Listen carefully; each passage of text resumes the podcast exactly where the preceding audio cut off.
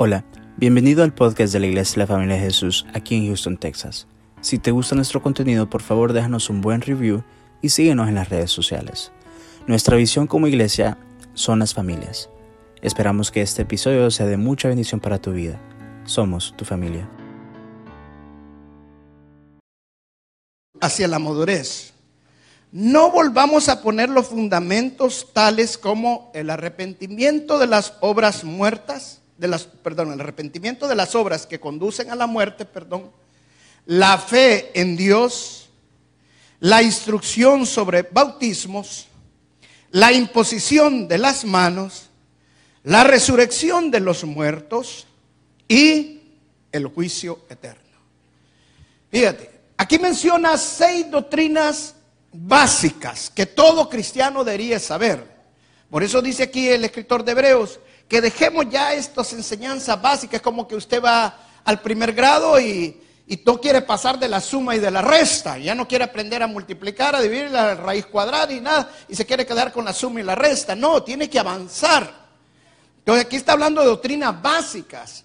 Y la doctrina básica dice como el arrepentimiento de las obras muertas, la fe en Dios, la instrucción de los bautismos, la imposición de las manos, la resurrección de los muertos y el juicio eterno. Son seis doctrinas.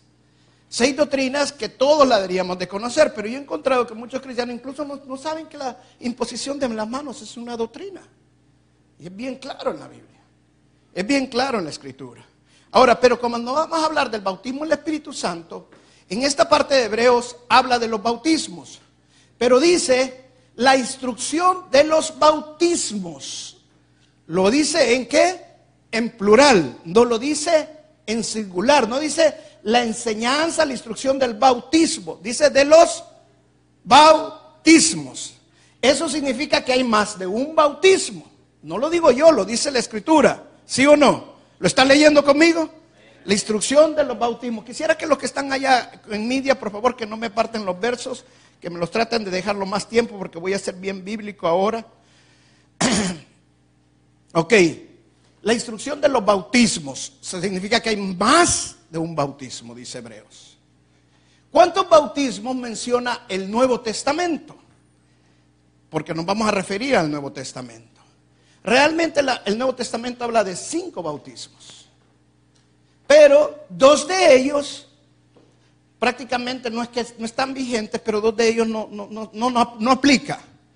El primero es el bautismo del, del arrepentimiento, que es el bautismo de Juan. Ese bautismo nosotros lo hacemos cuando nosotros recibimos al Señor Jesucristo como nuestro Señor y Salvador. La palabra dice, arrepiéntanse y confiésenlo. O sea, la salvación de nosotros comienza con el arrepentimiento. Entonces el bautismo de Juan ya no aplica actualmente. ¿Por qué? Porque nosotros lo hacemos simultáneamente cuando confesamos al Señor Jesucristo como nuestro Señor y Salvador. Es el bautismo del arrepentimiento, el bautismo de Juan. Otro eh, que ya no, bueno, que sí aplica, pero no es para todos, no es para todos, es el bautismo del sufrimiento. Esto lo encontramos en Marcos, cuando los discípulos le dijeron al Señor Jesucristo, eh, queremos estar a la derecha, a la izquierda, ustedes no saben lo que piden, les dijo el Señor, pueden beber de la misma copa que yo bebo, ser bautizados con el mismo bautismo que yo, que yo soy bautizado. Entonces ellos le preguntaron, ¿la verdad que sí? Entonces le dijeron, sí. Es más, van a hacer beber la copa y van a ser bautizados con el mismo Espíritu. Es el bautismo del sufrimiento, lo que el Señor Jesucristo iba a pasar, lo que Él iba a vivir en la cruz del Calvario. No todos los cristianos pasan este bautismo. Ya el Señor los tiene escogidos para este bautismo. En este caso los apóstoles estaban escogidos para este bautismo. Ya Él los tiene preparados. Ah, ok, pero son dos bautismos que realmente eh, no aplican mucho actualmente para todos los cristianos. Ahora, pero nos vamos a centrar en tres bautismos que habla el Nuevo Testamento. El primero es el bautismo de aguas, que todos lo conocemos. Vamos a Mateo capítulo 28, verso 19, que justamente lo que vamos a hablar, a hacer dentro de dos domingos, es el bautismo de aguas. Dice Mateo 28, 19, ¿están conmigo? Dice, por tanto, vayan y hagan discípulos de todas las naciones, bautizándolos en el nombre del Padre, del Hijo y del Espíritu Santo. Aquí habla del bautismo de aguas. La palabra bautizo aquí, bautizo significa inmersión. O sea, el bautismo que está hablando acá es un bautismo no de aspersión, no de tirar agua, sino de sumergir a la persona en el agua. ¿Por qué? Porque representa el bautismo, es la representación debe ser sumergir a la persona. ¿Por qué? Porque representa, de acuerdo al libro de Colosenses, enterrar al viejo hombre y resucitar a un nuevo hombre. Ese es el bautismo de aguas. Ahora, dice aquí, ¿quién hace este bautismo? Nosotros, dice, vayan, dijo el Señor. Por tanto, vayan a discípulos de todas las naciones, bautizándolos en el nombre del Padre, del Hijo y del Espíritu Santo. O sea, ¿quién es ese bautismo? Nosotros, los hombres. Es el bautismo de aguas. El siguiente bautismo es el bautismo en el cuerpo de Cristo o el bautismo en salvación. Yo prefiero llamarle el bautismo de salvación. Mire qué dice la escritura. Primera de Corintios capítulo 12, verso 13. Bien clarito la escritura, hermano. Dice, todos, Primera de Corintios 12, 13, ya lo tiene aquí el hermano, por si no lo, quieren leer bien. ¿Sabe que le voy a apagar la luz? Porque voy a ser bastante, quiero que lean bien la palabra de Dios. Porque nada lo estamos sacando fuera del contexto, sino que lo estamos aplicando en la palabra de Dios. Dice, porque por un solo espíritu fuimos todos bautizados en un cuerpo, sean judíos o griegos, sean esclavos o libres.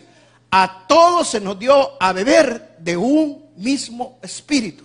Dice claramente este, este versículo, dice que todos fuimos bautizados en un solo cuerpo. El bautismo de que somos parte de un miembro de la iglesia es el bautismo de salvación, es el momento en que nosotros recibimos al Señor Jesucristo como nuestro Señor y Salvador.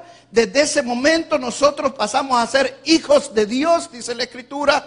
Desde ese momento nosotros, como hijos de Dios, somos parte ahora de la iglesia. Ese es el bautismo de salvación, el bautismo de, ser, ser miembros de la iglesia. ¿Quién hace este?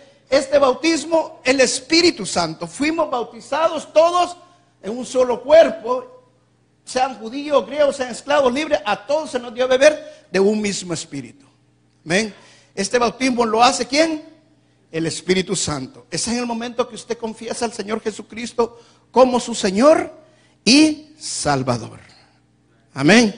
Ahora, dice, muchos cristianos, y vamos a llegar al tercer, al tercer bautismo, que es lo importante que vamos a hablar ahora de los tres realmente importantes para nosotros ahorita, confunden este bautismo. Es más, a mí me enseñaron que el bautismo de salvación era el mismo bautismo del Espíritu Santo y fuego, que era la misma cosa.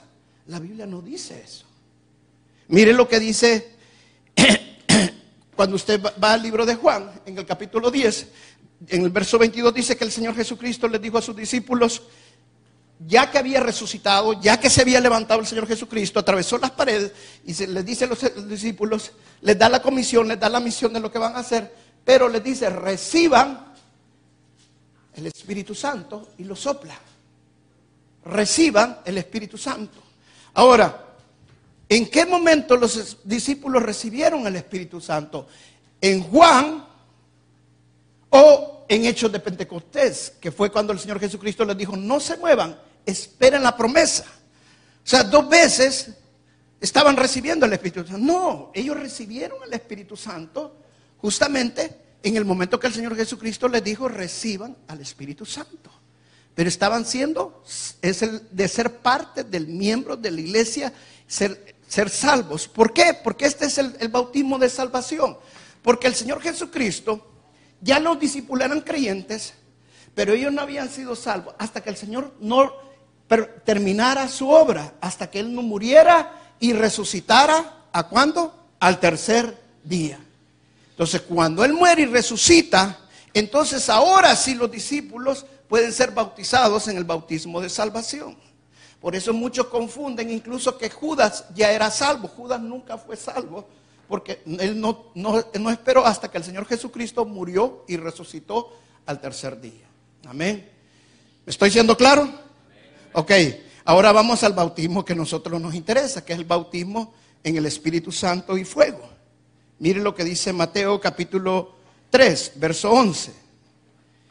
Mateo capítulo 3, verso 11. ¿Está conmigo? Dice, yo la verdad os bautizo en agua para arrepentimiento. Ya hablamos de este bautismo, que era el bautismo de Juan el Bautista, que este lo hacemos juntamente nosotros en el bautismo de salvación cuando nos arrepentimos y recibimos al Señor Jesucristo como nuestro Señor y Salvador. Luego dice, pero el que viene tras mí, cuyo calzado yo no soy digno de llevar, es más poderoso que yo, y él os bautizará en qué? En el Espíritu Santo y qué? Y fuego. Este es el bautismo del Espíritu Santo y fuego que no es el mismo del bautismo de salvación. Ahora, ¿quién es el que va a bautizarnos en este bautismo? Es el Señor Jesús. O sea, quien hace el bautismo del Espíritu Santo y fuego es el Señor Jesús. Amén. Entonces son tres bautismos claramente que nosotros tenemos que enfocarnos mientras estemos en nuestra vida cristiana el primero es el bautismo de salvación, que es cuando recibimos al Señor Jesucristo como nuestro Señor Salvador. En ese momento el Espíritu Santo entra a morar en nosotros. Amén. Pero no es el bautismo de Espíritu Santo y fuego. ¿Por qué? Porque no ha habido una manifestación de lenguas. ¿Puede ocurrir simultáneamente? Sí, puede ocurrir con el bautismo Espíritu Santo y fuego. Puede ocurrir. Pero no necesariamente. ¿Ok? Luego el bautismo de agua, que es un mandato que todo cristiano lo tenemos que hacer y el bautismo del Espíritu Santo y fuego. Son tres bautismos importantes que tenemos que buscar. Amén. Ok. ¿Para qué sirve el bautismo del Espíritu Santo y fuego? ¿Cuál es la importancia? ¿Cuál es la esencia del bautismo del Espíritu Santo y fuego? ¿Por qué nosotros los cristianos debemos de buscar el bautismo del Espíritu Santo y fuego? Mire, esta, esta parte es bien, pero bien importante que entendamos esto. Porque el bautismo en el Espíritu Santo será hablar solamente en lenguas. Será tener sueños y visiones. Profetizar. ¿Cuál es la esencia del bautismo del Espíritu Santo y fuego? Mire lo que dice Lucas capítulo 24, verso 49. Lucas capítulo 24, verso 49. Para mí, la esencia del bautismo el Espíritu Santo es el poder de Dios en nuestras vidas. Que nosotros recibamos el bautismo del Espíritu Santo y fuego es que una persona sea llenada con un poder extra grande para hacer la obra de Dios. ¿Y por qué lo digo esto? Miren lo que dice Lucas capítulo 24, verso 49. ¿Está conmigo? Dice, Jesús dice, prácticamente lo mismo. Y aquí, yo envío la promesa de mi Padre sobre, sobre vosotros, sino que permanezcan en la ciudad hasta que estén vestidos con qué? Con poder de lo alto. Amén. Dice, la esencia del bautismo del Espíritu Santo lo primero es porque el Señor Jesucristo se enfocó claramente en que el bautismo del Espíritu Santo y fuego es para que seamos vestidos de poder. La palabra vestida aquí significa autoridad. Entonces, cuando nosotros recibimos el poder, tenemos la autoridad para desatar el poder que Dios pone en nosotros. Amén. Entonces, para mí es claramente que el Señor se enfocó y lo dice claramente aquí, que lo esencial de recibir el bautismo del Espíritu Santo es para que tengamos poder. ¿Qué significa esto, hermano? ¿De qué sirve que hables en lenguas y no se desata el poder que Dios ya puso en tu vida? Amén. Necesita que ese poder se salga, que ese poder sea efectivo en tu vida. Amén.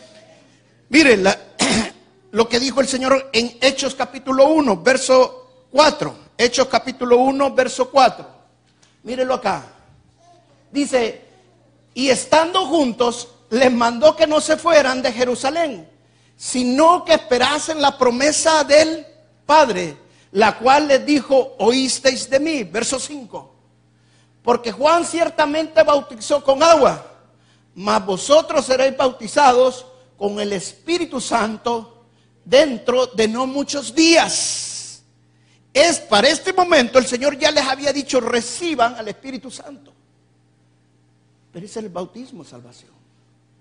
Aquí les dice, ahora van a recibir poder. Miren lo que dice en el verso 8.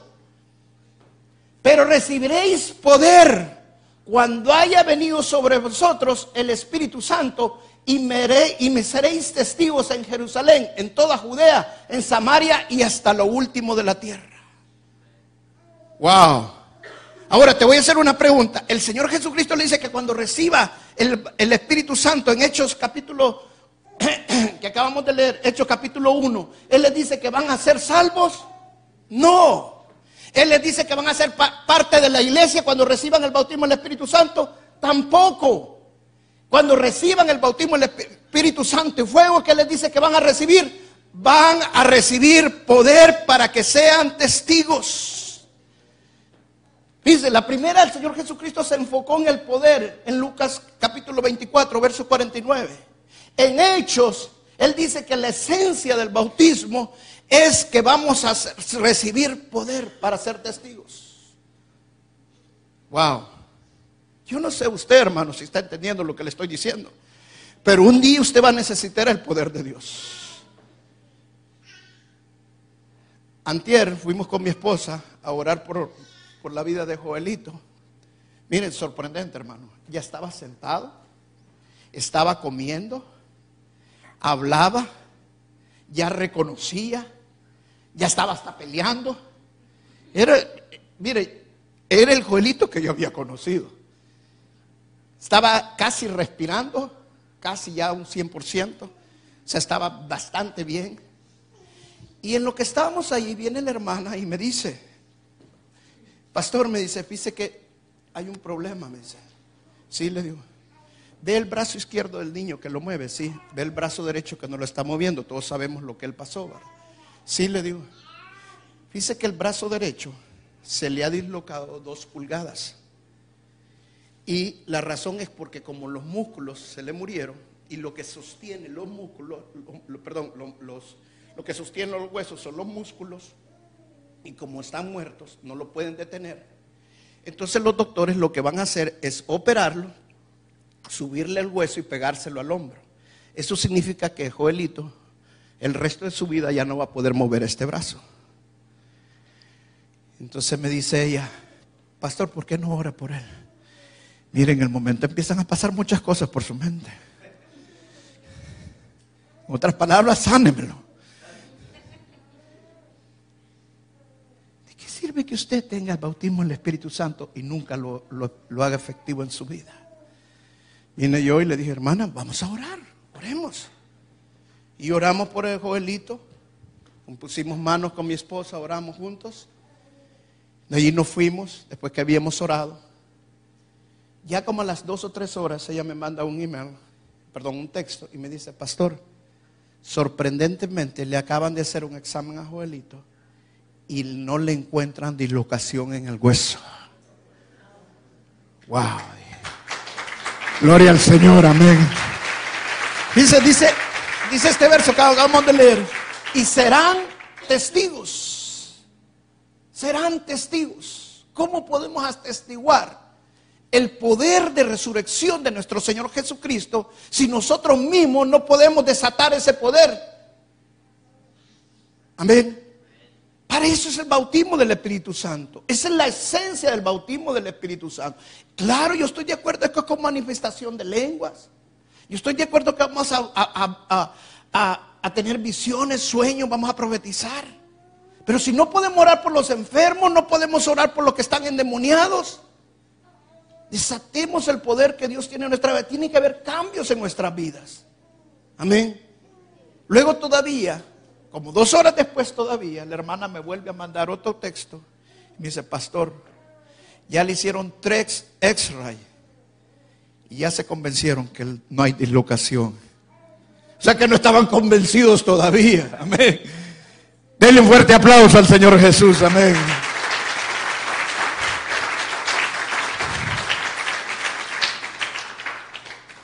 Pero note bien que no está diciendo que, en este verso no está diciendo que vamos a ser parte del cuerpo de Cristo, no está diciendo que vamos a ser salvos, no, ese es el momento que recibimos al Señor Jesucristo.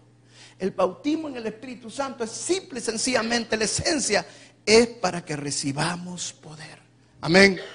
La tercera razón por la cual creo que es la esencial del bautismo del Espíritu Santo es el poder de Dios, es por lo que dijo Pedro. Pedro se enfocó claramente cuando él dijo que íbamos a recibir poder para profetizar en la profecía de Joel. Mire lo que dice la profecía de Joel capítulo 2, verso 28. Dice, derramaré mi espíritu sobre toda carne y vuestros hijos y vuestras hijas, que dice, profetizarán. Y vuestros jóvenes verán visiones y vuestros ancianos soñarán, ¿qué? Sueños. Hermano, no trate de profetizar sin el bautismo del Espíritu Santo. No trate de tener visiones y sueños sin el bautismo del Espíritu Santo. Porque muchos sueños, muchas visiones no van a venir del Espíritu Santo si usted no está lleno del poder del Espíritu Santo. Muchas profecías van a ser de la carne y no del Espíritu. El bautismo del Espíritu Santo nos da el poder para profetizar, nos da el poder para tener sueños y visiones. Amén. Es necesario que usted reciba el bautismo del Espíritu Santo. La profecía edifica la iglesia. La profecía edifica al cristiano. Pero necesitamos estar llenos del poder del Espíritu Santo. Hoy se habla de mucha profecía y muchos andan dando profecías por todas partes, pero sin estar llenos del Espíritu Santo. Si usted está lleno del Espíritu Santo, usted va a profetizar, usted va a tener visiones, usted va a tener sueños y lo va a decir certeramente, sin confusión, sin miedo, porque el Espíritu Santo le va a dar que hablar. Y usted va a poder discernir cuando la palabra viene de Dios y cuando no viene de Dios. ¿Por qué? Porque está lleno del poder del Espíritu Santo. Amén. La cuarta razón, porque yo digo que la esencia es el poder del Espíritu Santo, es porque la Biblia habla que cuando nosotros recibimos el bautismo del Espíritu Santo, somos llenos, llenos del Espíritu Santo. Mire lo que dice Hechos capítulo 2, verso 4.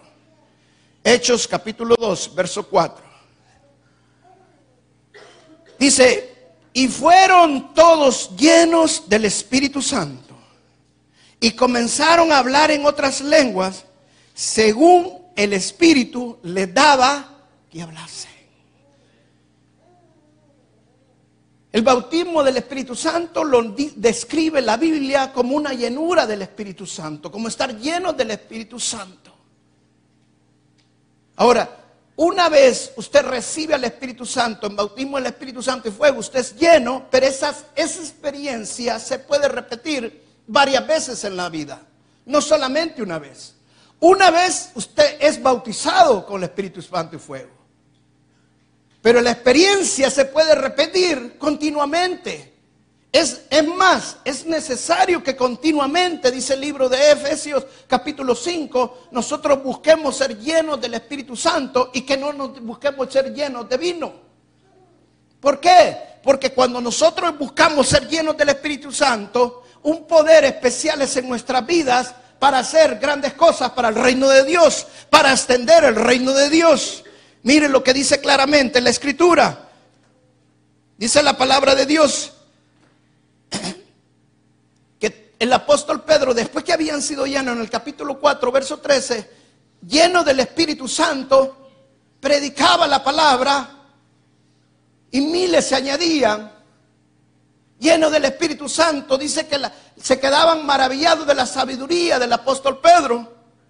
En Hechos capítulo 4, versos 31, dice que toda la iglesia estaban juntos, reunidos, y que se derramó el Espíritu Santo y todos fueron llenos del Espíritu Santo, y que la gente se agregaba porque la gente era llena del Espíritu Santo.